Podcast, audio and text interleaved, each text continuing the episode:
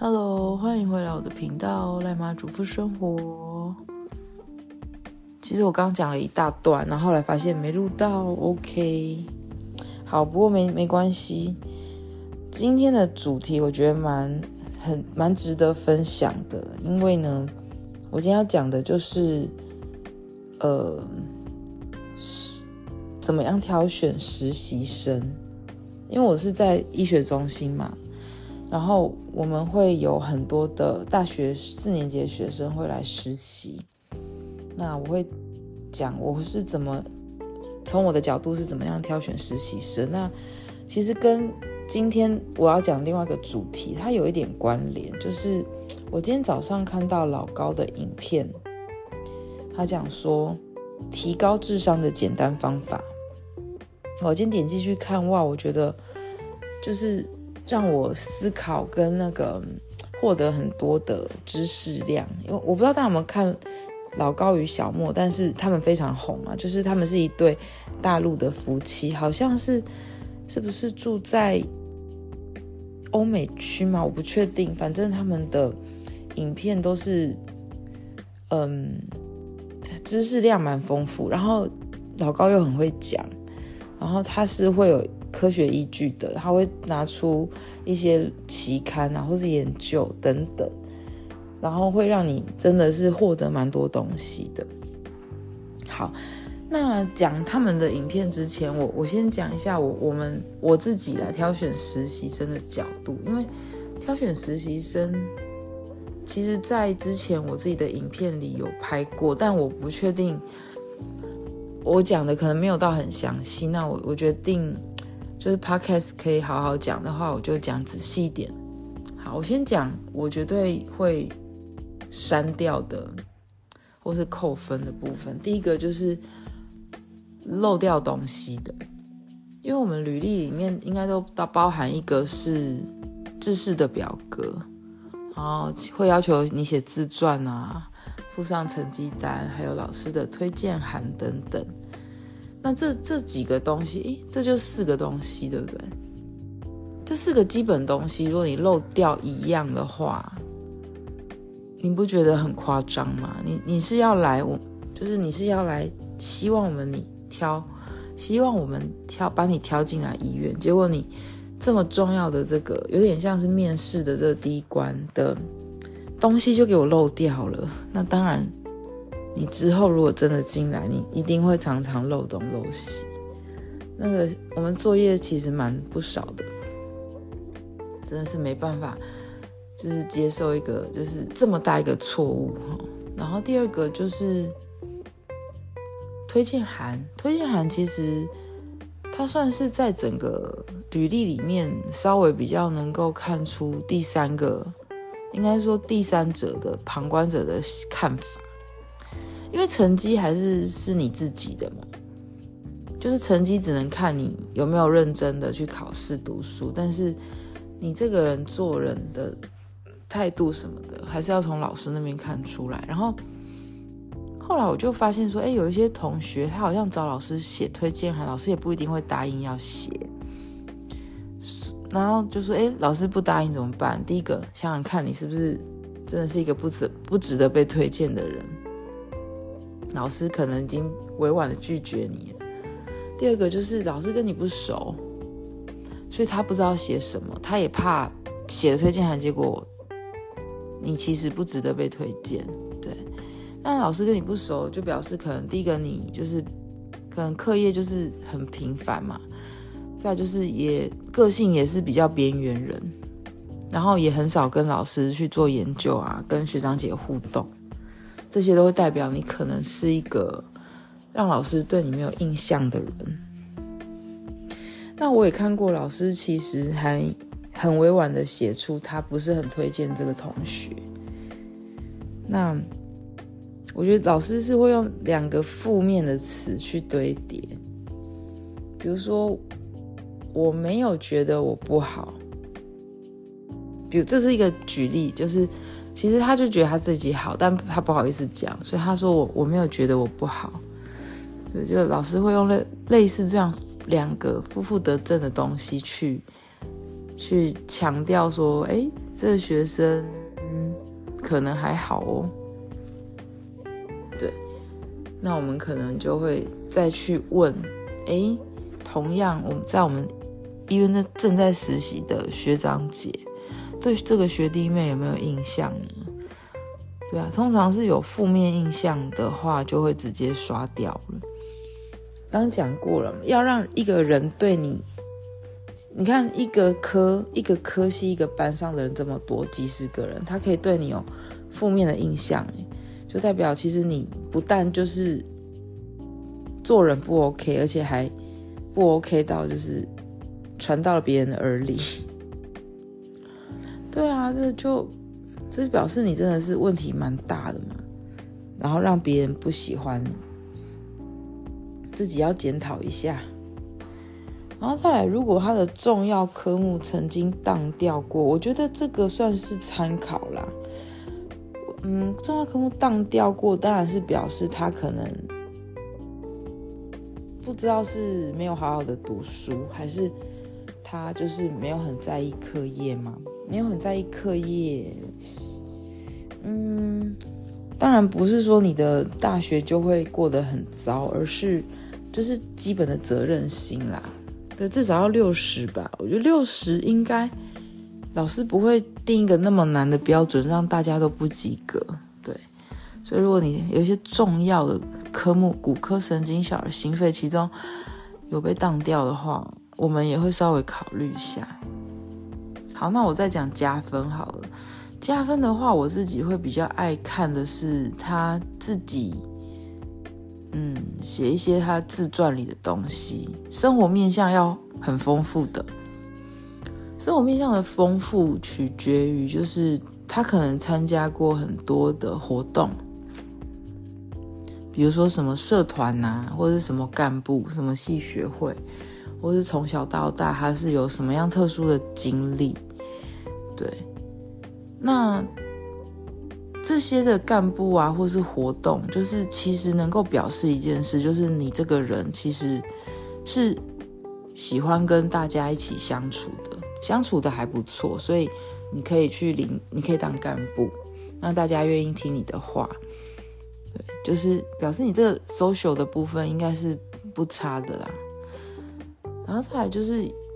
特殊的才艺也不用特殊，就是才艺如果不少的话，然后又厉害的话，那那种哎，好像会让人家想要就是认识你哎，我觉得这是一个亮点，但这不是必要的。比如说你游泳拿到全全台湾冠军啊，或者是你你呃很会唱歌，很会一种乐器。或是你有什么表演的作品，或者是你很会什么样的特殊的技能什么的，就是这个是一个小小加分点。这就比方说，哎，你可能就是除了读书的之外，你还有你生活是蛮丰富的啦。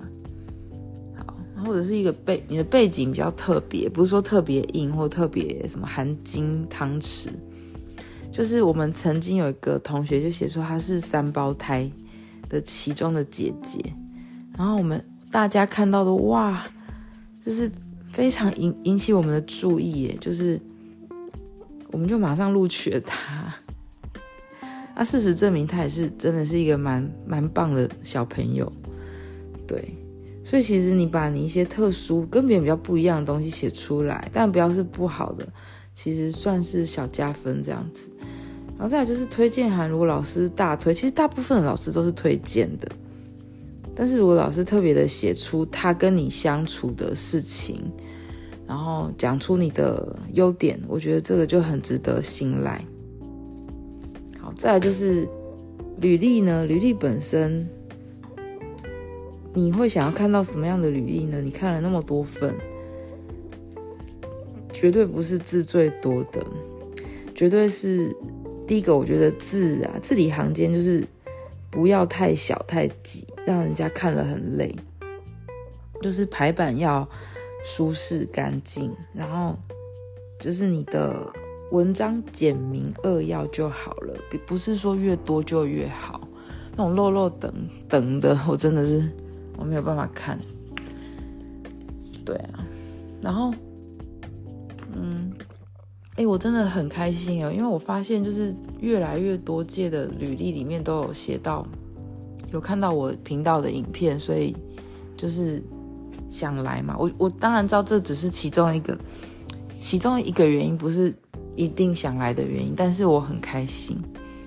他们说，嗯，影片里面看到我可能就是我们医院的教学气氛是还蛮融洽的，然后，嗯，因为我喜欢跟学生有周记的互动嘛，然后，诶，蛮多同学觉得这这是一件不错的事。其实我我自己也到现在还是非常的喜欢这个，而且只有我做啦，别的老师是没有，因为其实蛮累的，对啊，然后还蛮感动，所以就觉得嗯。我的我当初的决定是对的。OK，题外话，好，有没有发现一件事？就是我从头到尾都没有提到我会看成绩，我不会看成绩高的我就选他。为什么呢？通常成绩越前面呢，只能代表他可能比较会读书，啊，或者他，或是他比较愿意花时间在读书上，但不。并不代表他是一个态度好、愿意学习，就是然后以及不会懒散的学生。但要怎么知道我们这些学生有没有这些特质？有有没有这些特质？非常难，就是一个赌注啦。好，那所以我们其实我们好像反而不会特别喜欢那个你那个成绩太好的，因为其实成绩太前面的，他们也不会选我们医院。这是实在话，他们可能会比较 prefer 台大啊、荣总这种大更厉害的大医院。那其实我们主要其实还是偏好可能中段甚至中后段的成绩的学生，因为在我们几次经验里发现，这些学生的态度啊，或者是相处模式都是比较好的。那回归到我刚刚提到。我看老高的那个影片，提高高智提高智商的简单方法，他其实就是在讲说，呃，每一个人的智商其实都是在某一个时期就决定好了。那主要就是第一个，他就是当然就是妈妈怀孕的时候嘛，其实就决定了几乎是大部分。他就说，诶，出生的体重。会影可能会影响到智商，因为有一个研究是发现说，你出生体重稍微比较低的婴儿，会比出生时的体重比较高的婴儿智商来的稍微低一点，好像会差到最多会差到三倍。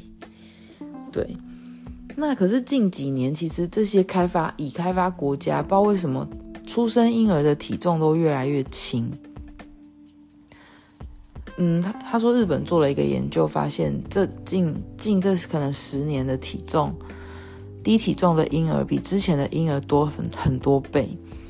那不确定是不是跟妈妈比较注重身材，或者是嗯，我是觉得这十几年二十几年，医生特妇产科的医生是有特别注重血糖控制的部分，就是还有体重控制，所以。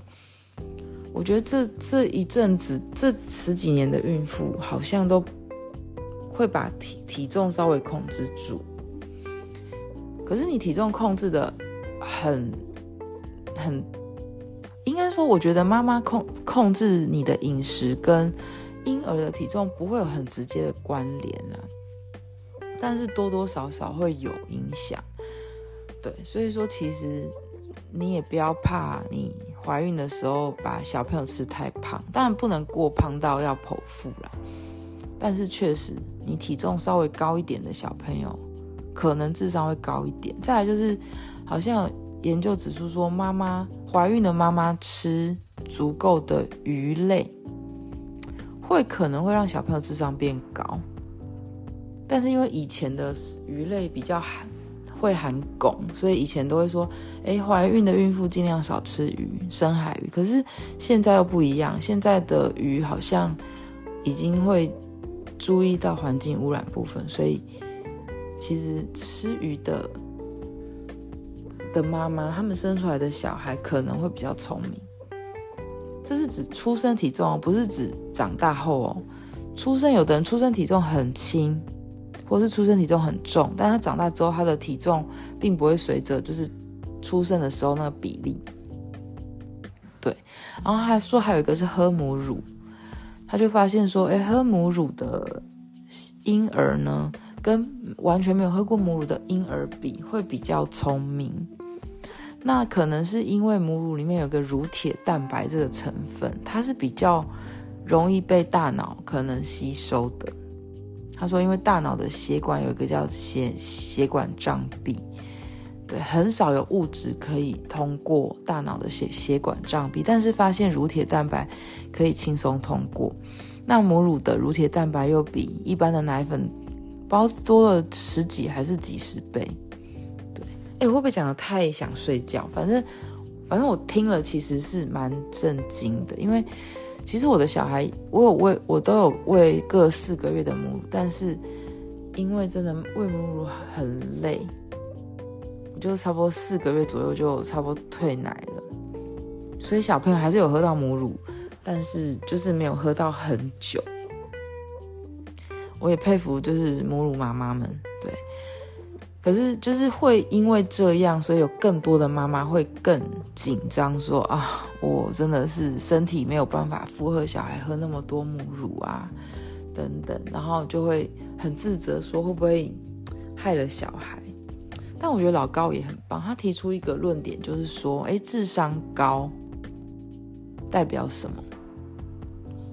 他说，其实爱因斯坦啊，智商那么高，可是他到现在。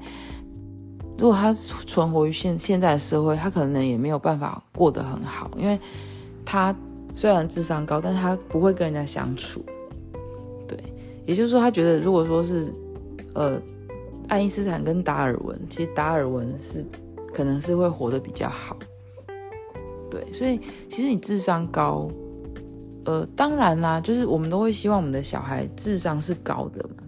但是智商高不见得会让他在生活或是出社会或是做人上面会比较好，所以这个又反射回我我刚刚讲的，就是挑选实习生，其实成绩并不是我们要看的重点。